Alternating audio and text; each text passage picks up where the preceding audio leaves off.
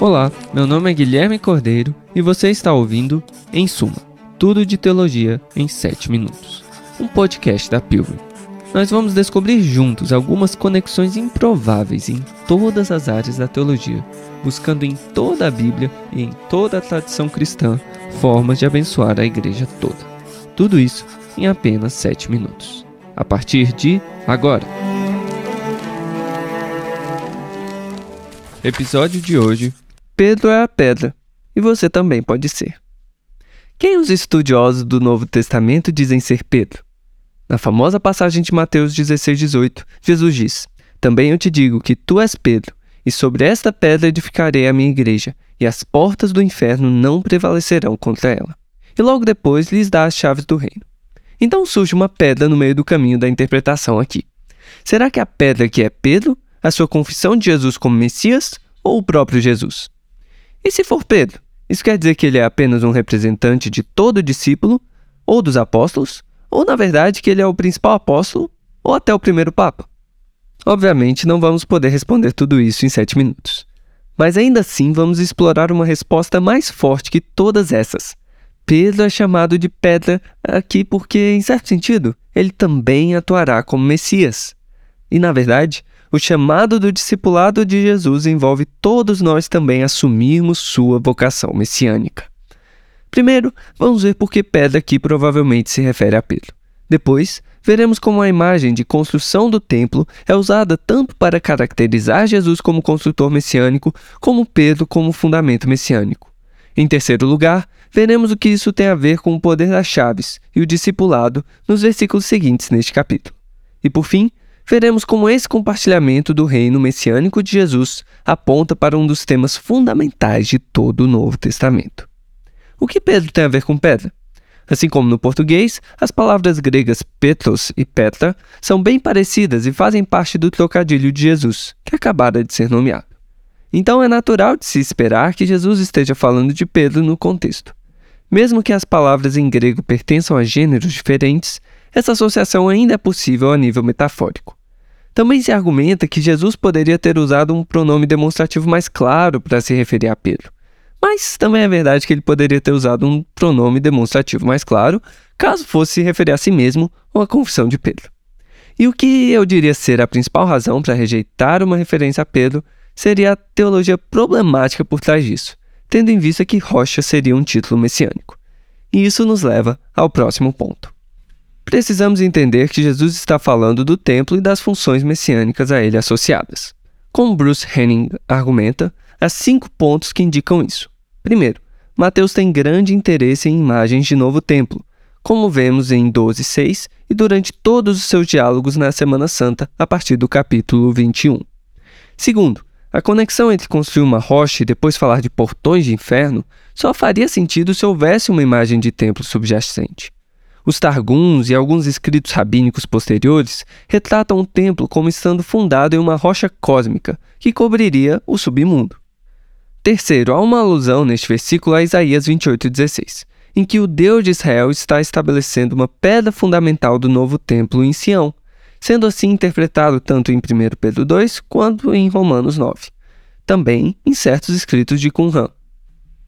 Quarto, Jesus é descrito como Messias por Pedro e logo depois ele diz que exerceria uma função típica de Messias enquanto filhos de Davi, construir um templo, como segundo Samuel 7 e 1 Crônicas 17 vinham sendo interpretados no judaísmo de seu tempo. Finalmente, é importante lembrar que essa conversa estava acontecendo perto de Cesareia de Filipe, onde haviam templos pagãos e cavernas associadas ao submundo. Beleza, Jesus é o construtor do templo, chamado aqui de eclesia, igreja. Mas quem seria o fundamento? A resposta correta também é Messias. O próprio Deus é chamado de rocha no Antigo Testamento. É um título divino direto na Septuaginta. Além disso, a alusão a Isaías 28,16, quando vista no contexto da interpretação cristã primitiva deste texto e até dos targuns judaicos, também confirma que o fundamento do templo podia ser entendido de forma messiânica. Por fim, o próprio Mateus entende que a pedra fundamental do templo era um fundamento messiânico como vemos no seu uso do Salmo 118, no capítulo 21, e em outros escritos do Novo Testamento. Porém, o Novo Testamento também aplica essa imagem aos apóstolos, como em Efésios 2:20 e em Apocalipse 21:14, o que mostra que eles talvez desempenhem um papel compartilhado com Jesus aqui. Bem, e qual seria esse papel compartilhado então? Basta continuar lendo a passagem. Como Michael Barber argumenta, o poder das chaves em Mateus 16:19 reflete Isaías 22:22, em que a chave da casa de Davi é dada a Eliakim. Algumas fontes rabínicas veem a descrição das vestes e funções de Eliakim em Isaías 22 como tarefas sacerdotais. Especificamente, as principais opções interpretativas sobre o que Jesus queria dizer por chaves do reino são todas tarefas sacerdotais, seja ensinar, ou disciplinar fronteiras sociais, ou declarar perdão de pecados. Assim, Jesus construiria o templo e lhe daria um fundamento messiânico à medida que Pedro, e toda a igreja, conforme Mateus 18, exercesse tais responsabilidades sacerdotais. Mas não para por aí. Caso continuemos lendo, Jesus adverte que os discípulos não deviam divulgar esse aspecto da sua identidade.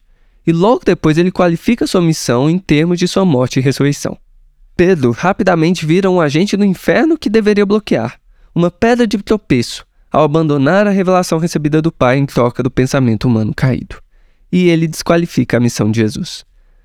Mas Jesus diz que sua missão de sofrimento e vindicação escatológica não era só para ele, não, era para todos os seus discípulos, pois estes também deveriam levar a sua cruz, para então receber a vida do próprio Jesus no fim dos tempos. Isso não é de se surpreender, porque, como Henninger aponta, Jesus também atribui responsabilidades messiânicas a seus seguidores em outras partes do Evangelho de Mateus.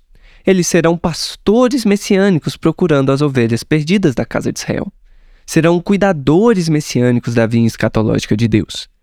E por fim serão arautos escatológicos do Deus de Israel.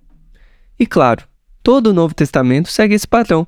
Segundo Joshua Jipp, tanto em Mateus quanto no resto do Novo Testamento, a igreja replica o caráter do Messias e ativamente participa de sua atividade e missão. Isso quer dizer que você pode ser Pedro também. As chaves de Pedro são suas chaves também. Mas não se trata de uma autoridade como o mundo está acostumado. É uma autoridade vista ao ser rejeitado, no carregar a cruz, no se negar e perder a vida. É se recebendo o batismo de morte, tomando o mesmo cálice que Jesus, que se pode então receber do Pai um assento à sua direita. É aí que os discípulos de Jesus participarão de seu reino messiânico. Afinal, nunca podemos esquecer o lugar mais claro em todo o Novo Testamento que Jesus é chamado expressamente de Rei dos Judeus no topo da cruz.